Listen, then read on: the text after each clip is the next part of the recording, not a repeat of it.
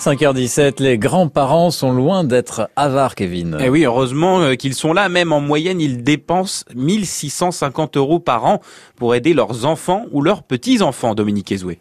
C'est en tout cas ce que montre le sondage Ipsos réalisé pour l'Observatoire Leclerc des nouvelles consommations. 1650 euros d'aide financière, c'est une moyenne bien sûr.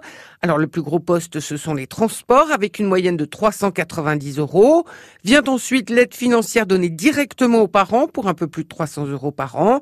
C'est à peine plus que pour les jouets et les cadeaux. Il y a ensuite presque 250 euros d'alimentation, ce qui représente un certain nombre de caddies. Les trois derniers postes sont l'argent de poche traîne comprise 170 euros, l'habillement 148 euros et enfin les loisirs un peu plus de 100 euros par an pour aller au cinéma, au musée ou dans des parcs. Les grands-parents le reconnaissent volontiers, 83% sont prêts à dépenser plus pour leurs petits-enfants qu'ils ne le feraient normalement. Et une aide qui est indispensable. 35% des grands-parents estiment que sans cette aide, les jeunes parents ne pourraient pas s'en sortir.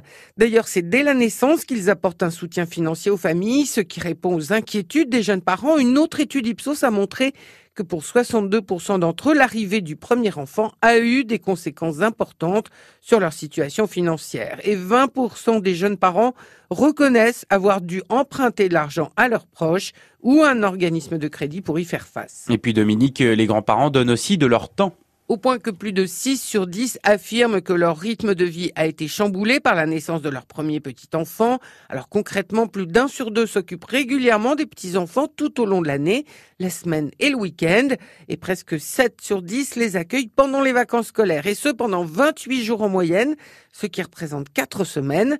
Et à ces vacances, ils consacrent 700 euros supplémentaires, qui passent notamment dans la nourriture, parce que quand les petits sont là, les grands-parents achètent plus de produits bio, plus de produits locaux et font plus la cuisine qu'en leur absence.